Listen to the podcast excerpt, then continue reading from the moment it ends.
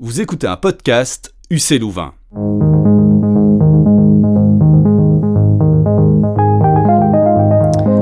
Bonjour tout le monde et bienvenue dans ce tout nouvel épisode du podcast Découvrir la science politique, le podcast lié au cours en ligne euh, éponyme qui creuse les questions politiques avec le regard affûté du scientifique. Euh, Je m'appelle Jonathan, je suis assistant en sciences politiques à l'UC Louvain et j'ai le plaisir de vous accueillir euh, une nouvelle fois dans les studios de notre belle université pour un épisode durant lequel on va se donner un peu le, le temps de la réflexion ici sur une thématique à nouveau de sciences politiques.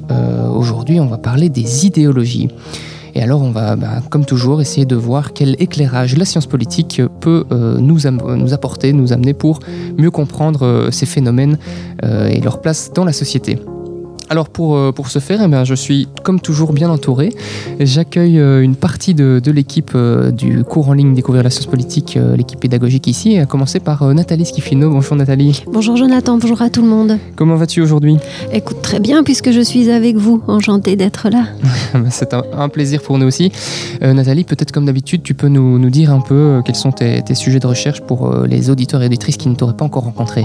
Volontiers, donc Nathalie Schifino-Leclerc, je suis professeure de sciences politiques à l'UC Louvain, l'Université catholique de Louvain. Je travaille plus spécifiquement sur des problématiques qui sont à l'interface démocratie, politique publique. Merci beaucoup de nous avoir rejoints. À côté de toi, Nathalie, on a le professeur Mine Rechamp, prof de Sciences Po à l'UC Louvain euh, également. Bonjour Mine, Bonjour Jonathan, bonjour à toutes et tous. ça va bien aussi toi? Très bien, merci. Super, et donc euh, bah, comme pour Nathalie, euh, et comme d'habitude, euh, quels sont tes thèmes de prédilection, tes sujets de recherche? Eh bien, en lien avec les idéologies, je travaille de deux façons. D'un côté, sur les idées, puisque les idéologies, c'est des idées, d'une certaine façon, on essaie de comprendre ce qui fait qu'on veut faire société. Et d'autre part, sur les mots, euh, les discours qu'on va mobiliser et, et quelles sont leurs influences. Bien, merci Mine euh, pour ta présence aujourd'hui. Et alors on accueille euh, à distance euh, par téléphone Benjamin Billard, chercheur au, au CRISP, au Centre de, de recherche et d'information sociopolitique à Bruxelles en Belgique. Bonjour Benjamin, Bonjour. tu vas bien? Très bien, oui. Super.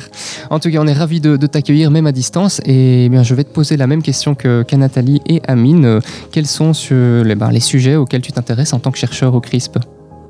Alors, je travaille notamment sur euh, les formations d'extrême droite, formations d'ailleurs que j'ai eu l'occasion d'étudier d'assez près lors de séjours euh, de recherche réalisés à l'Université de Lausanne en Suisse, là où j'ai étudié l'Union démocratique du centre, et à Sciences Po Paris, où j'ai eu l'occasion d'étudier de très près le euh, Front National, aujourd'hui le Rassemblement National. Eh bien, super. Merci en tout cas de nous avoir rejoints pour ton expertise ben, sur ces, idéologies spécifiques. On est parti pour euh, ben, une bonne demi-heure de, débat, de discussion sur, euh, sur ces enjeux. Et je vais peut-être euh, ben, demander à Nathalie, comme souvent, de, nous replanter le décor avec une, première question. finalement, c'est quoi une idéologie Mais Jonathan Mine, tout à l'heure, nous a hameçonné. Il a euh, lancé une ligne avec le mot euh, idée. Et donc, une idéologie, c'est bien ça. C'est un ensemble d'idées fédératrices, un ensemble d'idées autour desquelles un certain nombre d'hommes et de femmes vont se rassembler parce qu'ils s'y reconnaissent. Alors, dans le cadre de notre cours de Sciences Po, on essaye de clarifier des phénomènes qui sont quand même assez complexes hein, euh, par des critères. Et on pourrait se dire qu'une idéologie euh, trois dimensions. C'est euh, un ensemble d'idées sur l'état de la société, c'est un discours, un récit sur ce qu'est la société, comment elle fonctionne.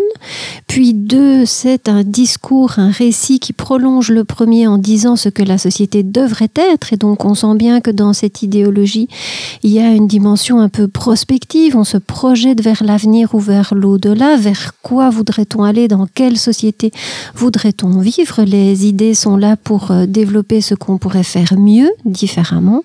Et puis trois, ben, pour le faire, il faut un programme d'action. Et donc les idéologies, euh, le plus souvent, proposent un stock de solutions pour passer de ce qui est à ce qui devrait être.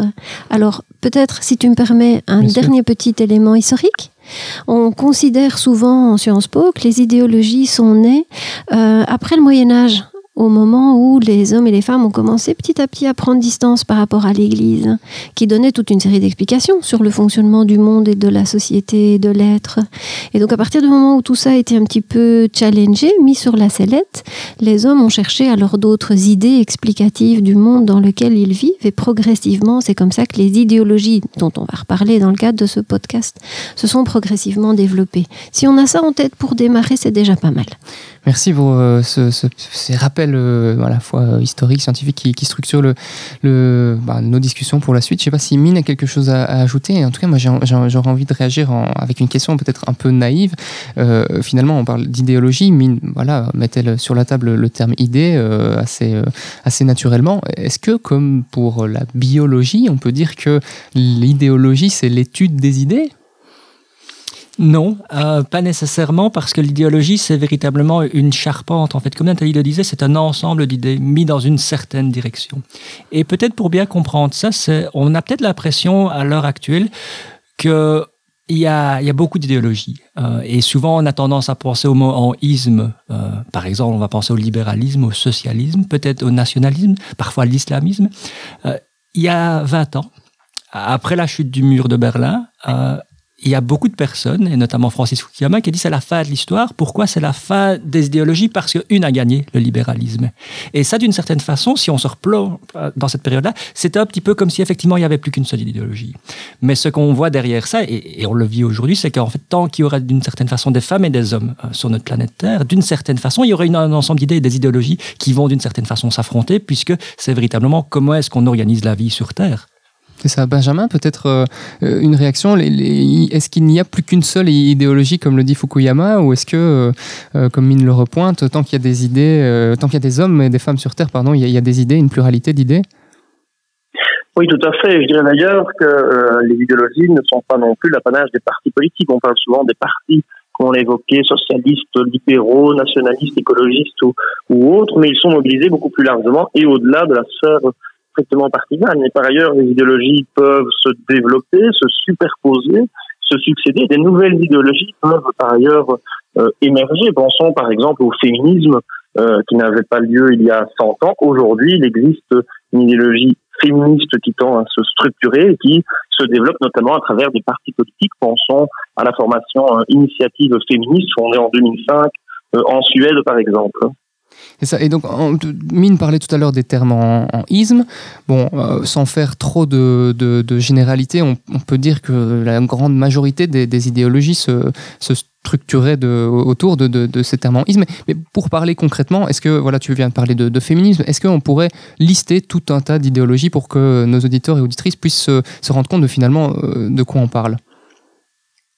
Oui, on peut bien entendu faire, euh, faire une liste assez longue de, d'idéologie. Cela étant, il faut bien euh, faire attention à ne pas se méprendre non plus. Si on prend par exemple l'expression de populisme assez à la mode aujourd'hui, qui n'est d'ailleurs pas, pas si récente que ça comme expression, mais en tout cas qui connaît un regain euh, d'intérêt depuis, depuis aujourd'hui plus de 20 ans déjà, on ne peut pas considérer véritablement qu'il s'agit là d'une idéologie, contrairement à ce que l'on pourrait croire par ce isme qui euh, termine le, le mot, euh, puisqu'il s'agit plutôt d'un euh, d'un style politique, d'un style politique qui va se greffer tantôt sur une idéologie de droite, voire d'extrême droite, tantôt sur une idéologie de gauche ou d'extrême gauche, ce qui conduit d'ailleurs souvent à la confusion de la notion, puisque l'on a tendance à considérer que les formations d'extrême droite et les formations populistes pardon, constituent la même et unique formation, alors qu'en réalité, les populismes sont beaucoup plus larges, c'est pour ça qu'on parle de populisme au pluriel, puisqu'ils peuvent s'adapter et prendre forme dans les partis, notamment euh, d'ailleurs, hein, ce n'est pas seulement les partis politiques qui vont être populistes, euh, de nature très variée. Donc tous les ismes ne sont pas des idéologies, toutes les idéologies ne sont certainement pas des ismes euh, non plus. Mais je, reviens avec ma question et peut-être je, lance la, balle à, Mine et Nathalie. Euh, est-ce qu'on peut jouer au ping-pong et, citer tout un tas d'idéologies? On parlait tout à l'heure de, libéralisme.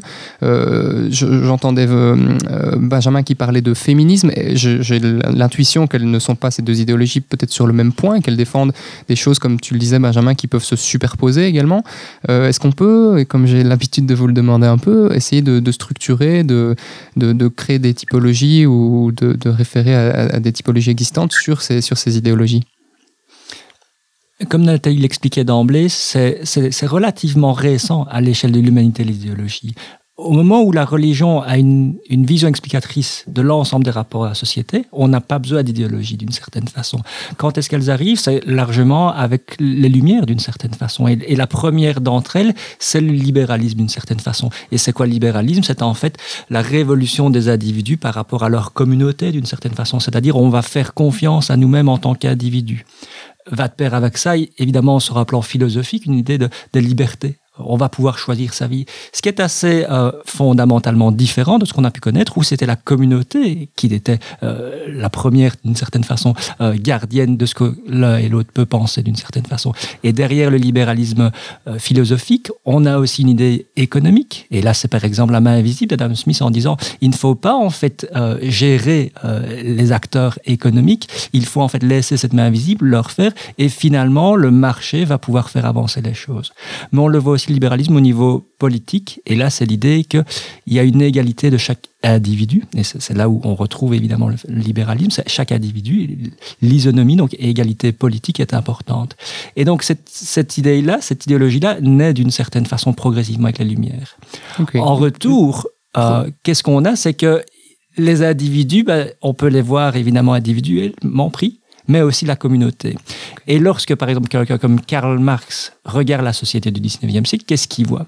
Il voit en fait une série de rapports, en fait, qui va dire structurels d'une certaine façon. On pourrait prendre, par exemple, les citoyens romains par rapport à leurs esclaves. On peut prendre les seigneurs du Moyen Âge et, et leurs serfs. Et il voit dans la société capitaliste qu'il a en face de lui qu'il y a un rapport important entre ceux qui détiennent le capital d'un côté et d'autre part ceux qui détiennent euh, uniquement leur travail, leur main d'une certaine façon, les travailleurs. Et là, il va proposer une autre lecture de la société, une autre idéologie. On voit bien les trois critères et qui apparaissent d'une certaine façon en disant non, ce n'est pas les individus qui vont compter, c'est bien les communautés d'une certaine façon et les rapports de classe.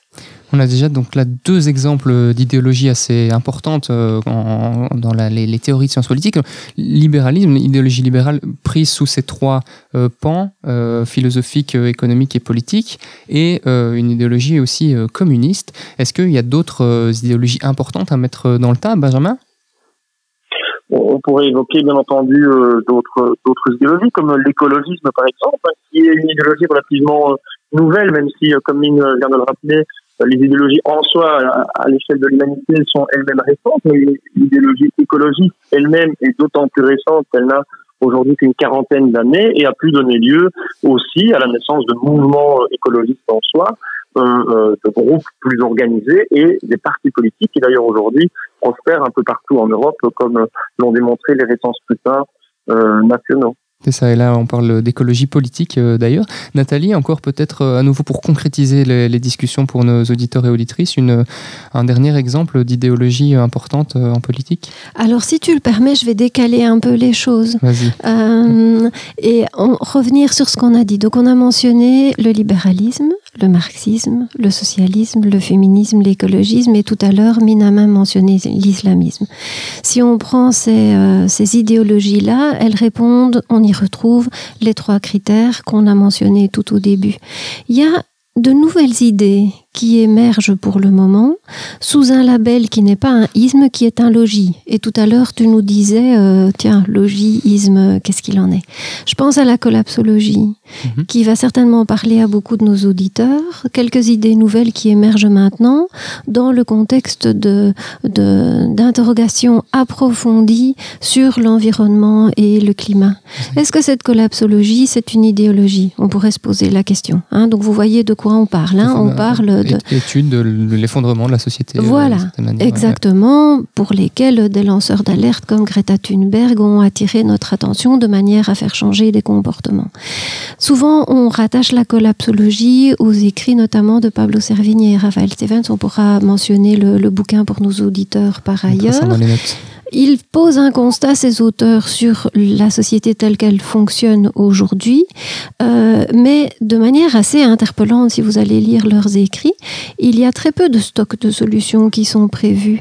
Et donc, dans ce cas-là, les comportements, par exemple, peut-être de nos auditeurs et auditrices euh, qui, qui partagent ce moment avec nous changent, mais pas tellement à l'initiative des idéologues et contrairement à tous les ismes qu'on a mentionnés par ailleurs. Et donc cette collapsologie, elle nous interpelle, elle n'amène pas, à l'inverse des idéologies qu'on a citées jusqu'ici, une utopie comme moteur, comme prophétie créatrice de nouveaux changements. Or, on en a besoin de ces moteurs-là. Et donc c'est un peu par défaut, donc je me suis permise de décaler par rapport à ta grille de lecture, qu'on peut peut-être par le contre-exemple expliquer aussi ce qu'est ou ce que n'est pas une idéologie. Merci pour ces, précisions. Euh, j'aurais envie maintenant qu'on a un peu dressé les, bases de nos discussions, bah, de, vous demander euh, quelle est la, place des, idéologies aujourd'hui dans la société? On a mentionné qu'elles peuvent se, compléter, se superposer, entrer en opposition, mais finalement, quand on parle de, sciences politiques euh, ou de, débats politiques, bah, quelle, place prennent ces idéologies? Et comment est-ce que ben, on peut les, organiser et les faire dialoguer? Benjamin, peut-être sur cette question? Oui, je pense qu'elle est, elle est tout à fait fondamentale, puisque à nouveau, ces idéologies sont omniprésentes et permettent notamment aux partis politiques de se structurer dans le paysage euh, partisan, dans le paysage politique, de se développer et de mieux euh, euh, s'orienter les, uns par rapport aux autres, notamment en se positionnant le long de clivages euh, de divisions assez profondes au sein de la société, euh, par rapport auxquelles alors une offre politique peut être euh, développée de manière assez claire à l'égard d'un électorat. Ok, merci pour, pour ces éléments. Je, je, rebondis sur cette. Enfin, je repose la même question à, Mine et Nathalie. Est-ce que. comment est-ce que ça se, les idéologies prennent place dans, dans nos sociétés, Mine? À la fois très peu de place et peut-être qu'à l'heure actuelle et peut-être parmi les jeunes, il y aura un sentiment qu'il n'y a plus besoin d'idéologie d'une certaine façon. Et en fait, dire ça est une idéologie d'une certaine façon. Mais ce dont euh, les êtres humains véritablement ont besoin, c'est des repères. Et les idéologies, en fait, elles positionnent ça. Et un repère classique qu'on a depuis la Révolution française, c'est l'axe gauche-droite. L'axe gauche-droite. Et bien sûr, on peut dire qu'à l'heure actuelle, il est un peu dépassé. Mais malgré tout, ça, donne, dans un plan spatial, une répartition. D'où est-ce qu'il vient cet axe gauche-droite C'est assez, euh, géographiquement parlant, intéressant. C'est que à l'Assemblée nationale, la nouvelle Assemblée nationale, celle qui a renversé le pouvoir en place d'une certaine façon, il y a une grosse discussion. Est-ce qu'il faut laisser un, veto royal au roi ou pas? Euh, et donc la, question est de dire est-ce qu'on va lui laisser un petit peu de pouvoir ou pas? Eh bien ceux qui vont se placer à la droite du président de l'Assemblée, vont dire il faut le garder. Et ceux qui vont se placer à sa gauche, on va dire il ne faut pas le garder. Et on va dire de ceux qui sont à droite qui sont des conservateurs, des conservatrices, et ceux qui sont à gauche des progressistes d'une certaine façon.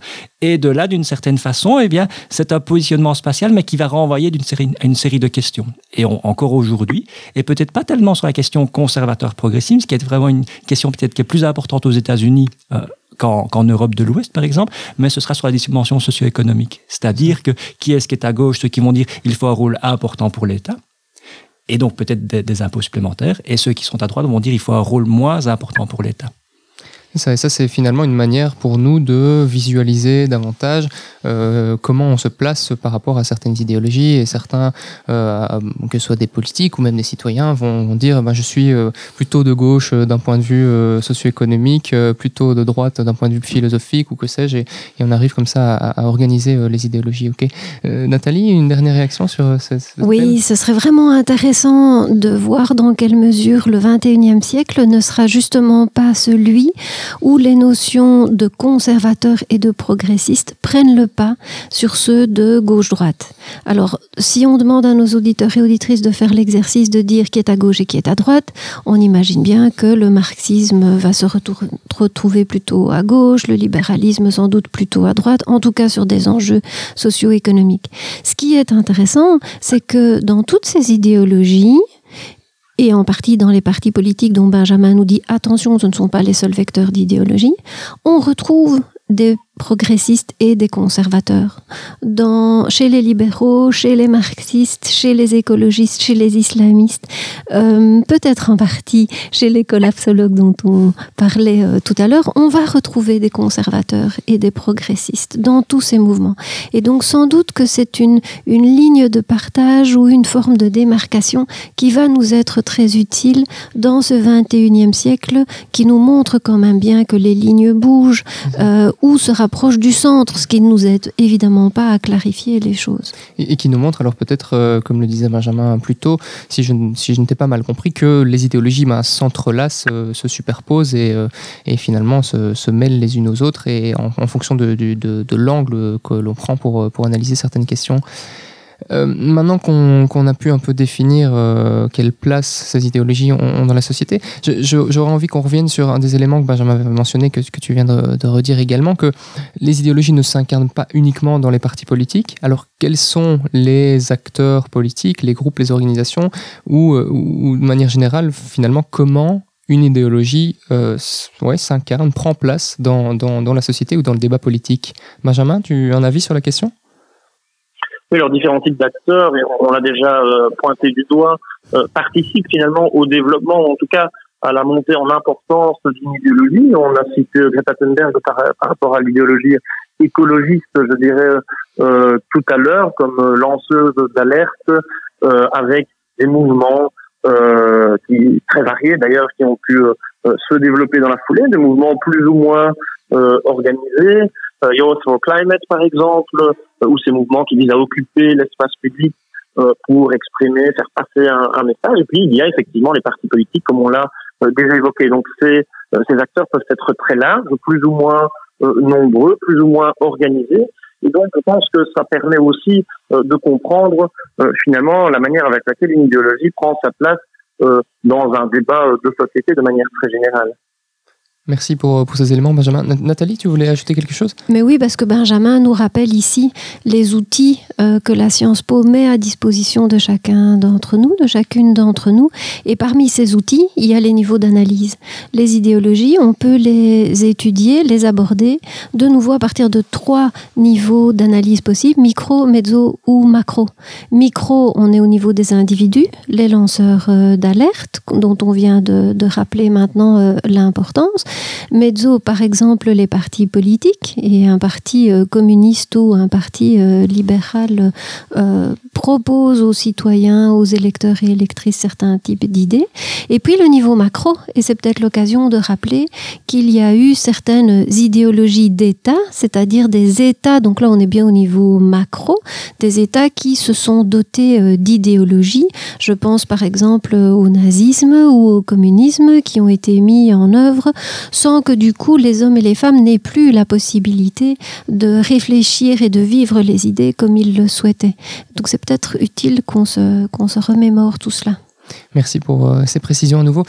J'aurais envie maintenant de, vous poser une question un peu euh, dans le prolongement de tout ce qu'on vient d'évoquer, qui, qui, dirait finalement dans, quelle direction va-t-on Je pense, à, je ne sais pas d'ailleurs si on peut qualifier ça d'idéologie, mais à, des, fascismes, euh, aux questions de, nationalisme, de régionalisme. On évoquait tout à l'heure la collapsologie qui finalement peut être d'une une, certaine manière vue comme une idéologie radicale par rapport à au, danger qu'elle pointe. Euh, la société se radicalise-t-elle? Est-ce que les idéologies deviennent toujours plus, euh, plus radicales finalement? Benjamin? Oui, alors je pense tout d'abord par rapport à, ces différentes notions qui ont, été amenées, fascisme, nationalisme, régionalisme, il faut bien pouvoir les distinguer euh, les unes par rapport aux autres. Car si tous les fascismes, toutes les idéologies d'extrême droite sont nationalistes par essence, tous les nationalismes ne, sont pas, eux, d'extrême droite.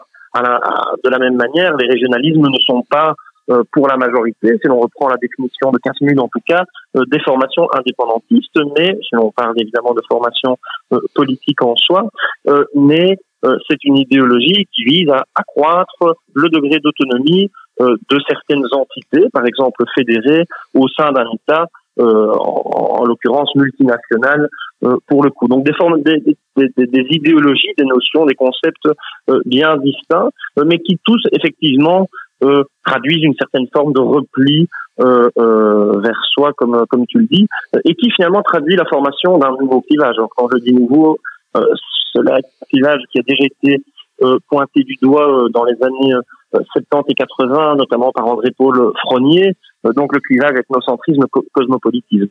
Donc avec deux pôles, le pôle ethnocentrisme donc qui vise à défendre les intérêts des populations euh, locales, euh, des populations euh, nationales, ça dépend, ou régionales, du type d'idéologie auquel on, fait appel. Et face à ce pôle ethnocentriste, on retrouve le pôle plus cosmopolitiste, si je puis dire, qui ici portera sur les intérêts qui vont dépasser les frontières nationales. Et donc, il y a effectivement dans le chef de ces formations régionalistes d'extrême droite ou, ou nationalistes la volonté de jouer parfois aussi sur des peurs, des peurs liées à ses intérêts euh, qui, euh, qui seraient, euh, qui dépasseraient l'entité sur laquelle se retrouvent les populations nationales. Ok, merci beaucoup Benjamin pour, pour ces éléments. J'aurais envie de, de, de, prolonger encore un peu la question en, te demandant si finalement euh, on peut voir aujourd'hui un, attrait pour euh, des idéologies euh, radicales, bah, notamment chez les jeunes. aujourd'hui, je sais que Nathalie a peut-être des éléments à pointer par rapport à ça, un article également dont on, parlait précédemment dans les couloirs. Mais, Benjamin, peut-être cette question, donc est-ce que les, jeunes à l'heure actuelle ont davantage un attrait pour des idéologies radicales? Alors tout à fait, on, on peut en effet le, le dire, euh, pas les jeunes d'ailleurs, de manière très générale, si on s'en fait en formation euh, d'extrême, quelques exceptions près, pensons euh, à, la Belgique francophone, pensons au Luxembourg, au Portugal, à l'Islande ou, ou à l'Irlande, à ces exceptions près, euh, l'extrême droite, à travers les partis politiques et à nouveau aussi à travers les mouvements euh, divers qui, qui, se développent au sein de, de ces différents pays euh, connaissent une recrudescence euh, absolument incroyable ces dernières années, en accédant non plus au sein des arènes, plus seulement en tout cas au sein d'arènes parlementaires, mais également au sein d'exécutifs, en exerçant véritablement le pouvoir du niveau local au niveau national. Donc ça, c'est un premier constat que l'on peut effectivement poser, c'est euh, l'importance euh, accordée aujourd'hui à travers les urnes notamment à ces formations d'extrême droite. Dans un deuxième temps, ce que l'on observe, c'est qu'effectivement, euh, dans l'électorat de ces formations d'extrême droite, on retrouve un nombre très important euh, de jeunes. Quand je dis très important, c'est proportionnellement au nombre de jeunes qui vont voter pour les autres formations politiques qui vont défendre d'autres idéologies. Je reviens sur ce que l'on évoquait tout à l'heure, euh, une idéologie plutôt libérale, socialiste, par exemple. Et donc, effectivement, il y a un attrait particulier des personnes les plus jeunes qui vont se tourner vers ces formations d'extrême droite personnes les plus jeunes, mais également les personnes généralement euh, les moins diplômées euh, dans la société. Et puis, troisième caractéristique de cet électorat qui va se tourner vers une idéologie plutôt euh, portée à, à l'extrême droite, si, si, je puis dire, euh, ce sont euh, les personnes de sexe masculin. Donc on a vraiment les jeunes hommes peu diplômés qui vont généralement, on observe pas seulement en Belgique, mais également bien au-delà, pour toutes les formations d'extrême droite, un électorat bien spécifique qui euh, se dégage. Et, quand on pense, euh, Benjamin, à cette, euh, cette importante, importance pardon, croissante de, l'intérêt pour, et notamment à travers les, urnes, pour des partis d'extrême droite, est-ce que on peut dire que, le, populisme c'est un, autre nom pour les extrêmes, que qu'elles soient droite ou gauche d'ailleurs? Voilà, je ne dirais pas tout à fait cela. Comme on, l'a évoqué tout à l'heure, je pense que le populisme doit être clairement considéré comme étant un style politique. Alors, pour reprendre une définition donnée par euh, André-Paul Taguieff, un style politique fondé sur un appel au peuple, une opposition euh, avec les élites, et qui va euh, entretenir le culte euh, de ce peuple, et qui va se greffer, qui est compatible un ensemble d'idéologies. Alors effectivement, ces idéologies peuvent être d'extrême droite, pensons au Vlaams en Belgique, en Belgique flamande en tout cas, cette idéologie peut aussi être de gauche radicale, sont à Syriza en Grèce, mais cette idéologie peut être parfois beaucoup moins radicale ou beaucoup moins extrême. Pensons au mouvement 5 étoiles en Italie, qui est d'ailleurs beaucoup plus difficile à classer sur le plan purement idéologique, puisque c'est un parti qui se distingue d'abord par ce style populiste qu'il mobilise. D'où d'ailleurs la facilité avec laquelle il de former des coalitions tantôt avec la Lega de Matteo Salvini jusque septembre dernier et aujourd'hui avec une formation davantage de centre-gauche. Merci euh, pour ces précisions. Euh, Nathalie, tu, je parlais tout à l'heure d'un article dont tu m'avais parlé dans, dans, les couloirs sur euh, bah, l'attrait pour l'autoritarisme finalement chez les jeunes qu'on peut distinguer hein, très clairement de, de, des questions d'extrême gauche et droite. Mais est-ce que tu as des éléments à apporter par rapport à ça? Parce que finalement, ça, symbolise une certaine forme d'idéologie. Bon, alors ce sont des, des, des questions qui sont traitées vraiment de manière très récurrente, hein, notamment par les instituts de sondage. Et ce qu'on évoque ensemble, c'est les résultats de l'enquête menée par euh, la Fondation de l'innovation politique, qui est euh, gérée par Dominique Régnier, qui est prof à Sciences Po euh, en France, et qui montre que sur les jeunes interrogés, un certain attrait pour une figure autoritaire apparaît. Et donc, entendons-nous bien, ces jeunes ne sont pas contre la démocratie, ils ne condamnent pas le régime politique démocratique en tant que tel, mais par contre, ils se questionnent sur le bon fonctionnement de l'ingénierie démocratique. Et c'est là qu'ils euh, se disent qu'un leader autoritaire pourrait peut-être être plus efficace. Et on voit bien tout de suite poindre alors, si on fait le lien entre régime politique et idéologie, quelles idéologies pourraient répondre à leurs demandes. Ceci étant, ce qu'il faut faire, c'est sans doute mettre en perspective des résultats tels que ceux-ci avec la littérature de sciences politiques et, notamment euh, les travaux d'une femme euh, qu'on connaît bien en Sciences Po, qui est Pippa Norris, qui a montré, elle déjà depuis les années 1990, que les citoyens peuvent être critiques à l'égard de la démocratie, ne pas condamner la démocratie en tant que valeur, mais par contre être critique par rapport au fonctionnement. Et le sondage dont on parle n'est pas différent de cela. On voit alors du coup le lien entre plusieurs phénomènes différents, ici en l'occurrence un régime politique et des idéologies qui vont trouver à s'y développer. C'est ça. Merci en tout cas euh, d'avoir euh, ramené, ces, ces ces différents éléments. J'aurais envie, euh, parce que ben, euh, l'heure avance, euh, de vous poser un peu une question peut-être piquante ou en tout cas une question à, débattre très clairement, qui est une question qu'on pose aux étudiants qui suivent le cours Découvrir la science politique.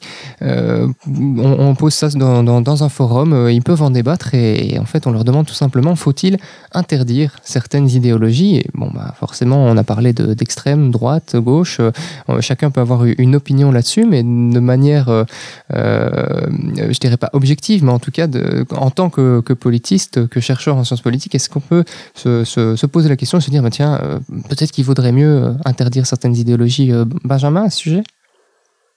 Oui, bah, je pense que supprimer une idéologie en soi, c'est un mythe, un mythe en ce sens que finalement une idéologie, c'est un discours sur la société, comme Nathalie disait tout à l'heure, sur la société telle qu'elle est, telle qu'elle devrait être, et sur les moyens pour euh, tendre vers un, autre modèle de société. Donc je pense que c'est assez finalement, euh, on pourrait même dire euh, utopique de vouloir supprimer une idéologie en soi. Par contre, ce qui peut être réalisé, c'est euh, essayer de supprimer, alors c'est un débat effectivement qui doit être posé dans la société, des organisations qui vont porter telle ou telle idéologie, typiquement des idéologies liberticides ou, ou, ou racistes qui vont remettre en cause les droits et libertés fondamentaux. Par rapport à cela, il existe euh, des exemples euh, en, en, Belgique, mais aussi en Europe, de mécanismes qui permettent de supprimer purement et simplement une organisation.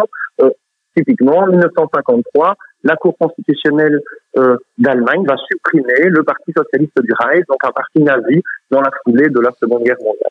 Alors, il y a eu des tentatives de supprimer d'autres formations politiques, d'autres partis d'extrême droite en Europe euh, un peu partout depuis là. Ce sont généralement des entreprises qui réussissent euh, peu, en tout cas, par cette voie. Alors en Belgique, ce que l'on observe, c'est qu'il n'y a pas d'interdiction en soi de, de partis politiques euh, euh, qui soient liberticides. Par contre, il existe aussi des mécanismes visant en tout cas à limiter la propagation des idées qu'ils peuvent défendre et qui iraient à l'encontre à nouveau de ces, de ces droits et libertés fondamentaux. Pensons à la loi sur le financement public des partis politiques. Donc en Belgique, depuis 1989, les partis politiques sont financés euh, sur la base d'argent public. Et donc, il y a un mécanisme euh, depuis 1999 qui permet de suspendre le versement de ce financement public aux partis politiques s'ils ne respectent pas ces droits et libertés euh, fondamentaux. Donc, un exemple de mécanisme parmi évidemment plusieurs autres, mais qui permettent en tout cas de limiter, pas interdire en soi un parti politique, mais en tout cas limiter la portée et la portée des idées qu'il qu'il tend à véhiculer. À ce propos, on peut peut-être euh, mentionner également le, cordon sanitaire, euh, et là on se, positionne plutôt du côté des, médias, euh, mais qui, qui, en tout cas dans la partie francophone, si, je ne m'abuse, du pays ici en Belgique, bah, finalement ne donne pas la parole à, certaines, à certains partis politiques qui présentent des idées d'extrême droite, et je parle sous votre contrôle, Mine et Nathalie.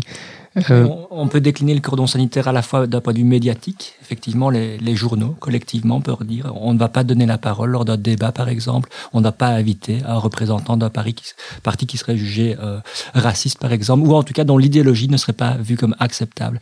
Il peut être aussi ce cordon sanitaire d'un point de vue politique, c'est-à-dire que, et surtout dans dans des pays où on devrait davantage gouverner en matière de coalition, en matière de, de majorité qui regroupe plusieurs ensembles, les acteurs politiques peuvent très bien dire, eh bien, avec ce parti-là, on va décider de ne jamais euh, faire de coalition d'une certaine façon. Et ils peuvent évidemment se, croiser euh, lorsqu'on organise un débat politique. Euh, avec un média, eh bien, on pourrait imaginer que certains partis disent si tel ou tel parti, tel ou tel représentant vient, alors moi, dans ce cas-là, je ne viendrai pas. C'est une sorte de cordon sanitaire également. Merci pour ces, précisions. Et euh, Nathalie, peut-être euh, pour répondre à cette question euh, de débat que je posais, et je la reposerai également à Amine pour conclure, est-ce qu'on doit interdire certaines idéologies d'après toi ou, ou peut-être que tu trouves que la question n'est pas pertinente comme, comme Benjamin nous disait qu'elle est plutôt utopique en tout cas? Si la démocratie veut rester ce qu'elle est, c'est-à-dire un régime politique ouvert aux idées, elle ne peut pas interdire les idéologies c'est l'histoire du serpent qui se mord la queue, on est bien d'accord. Hein. donc elle ne peut pas promouvoir les libertés et en même temps être elle-même euh, liberticide. Ceci dit, euh, démocratie, autoritarisme, totalitarisme. Autoritarisme et totalitarisme, ce sont des ismes, mais ce ne sont pas des idéologies, ce sont des régimes politiques. Ces régimes politiques ont eu pour particularité de limiter les idéologies en leur sein, voire de les interdire. Le totalitarisme est un régime politique qui peut même imposer une et une seule idéologie et qui empêche alors les, libertés de penser. La démocratie ne fait pas ça. Ceci étant, la démocratie doit aussi un peu assurer et garantir sa survie et donc être très vigilante à l'égard des idéologies qui peuvent la mettre à mal. Et typiquement, ce sont les idéologies qui sont évidemment aux extrêmes et c'est aux citoyens alors vraiment de se questionner sur, euh, sur ces éléments-là. Merci Nathalie et je termine avec, euh, avec Mine. Euh, la question de débat que tu aimes finalement poser à tes étudiants, euh, qu'est-ce que tu y réponds toi? En tout cas, il y a un rôle à jouer probablement une science politique, non seulement d'une certaine façon très, très analytique, mais d'une certaine façon un petit peu militante dans un sens positif. On parle de plus en plus d'une démocratie militante, c'est-à-dire que la démocratie peut être vue comme un ensemble de principes, de règles, mais aussi comme un ensemble de valeurs. Et donc les tenants d'une démocratie militante disent qu'il faut la défendre. Et pourquoi est-ce que je fais l'allusion avec une science politique militante? C'est que c'est ça aussi d'une certaine façon le rôle de la formation et de la science politique, de pouvoir euh, décrypter ces idéologies. Un exercice qu'on fait généralement avec des étudiants, mais qu'on peut tous le faire, c'est comparer différents documents. Et dans la plupart des documents, y compris euh, du parti nazi par exemple, on peut se rendre compte qu'il y a un certain nombre d'éléments qui sont d'une certaine façon très démocratiques. Et c'est là où il y a un véritable enjeu de, de formation d'une certaine façon et d'une science politique entre guillemets militante, d'aller lire derrière les lignes, d'aller lire les choses jusqu'au bout pour essayer justement de comprendre ce qui peut se cacher derrière. Eh bien, je vous propose que euh, ce soit le, mot de la fin, finalement, de dire que la euh, science politique et l'enseignement de, ces disciplines soit, euh, en fait, et, joue un rôle pardon, dans, la, formation des citoyens et de la société. J'espère que vous avez passé un bon moment euh, avec nous en notre compagnie, en la compagnie de, Nathalie, de Mine et de Benjamin par téléphone. Merci encore à tous les trois de nous avoir rejoints pour euh, cet épisode sur les idéologies et on se retrouve très bientôt dans un prochain épisode.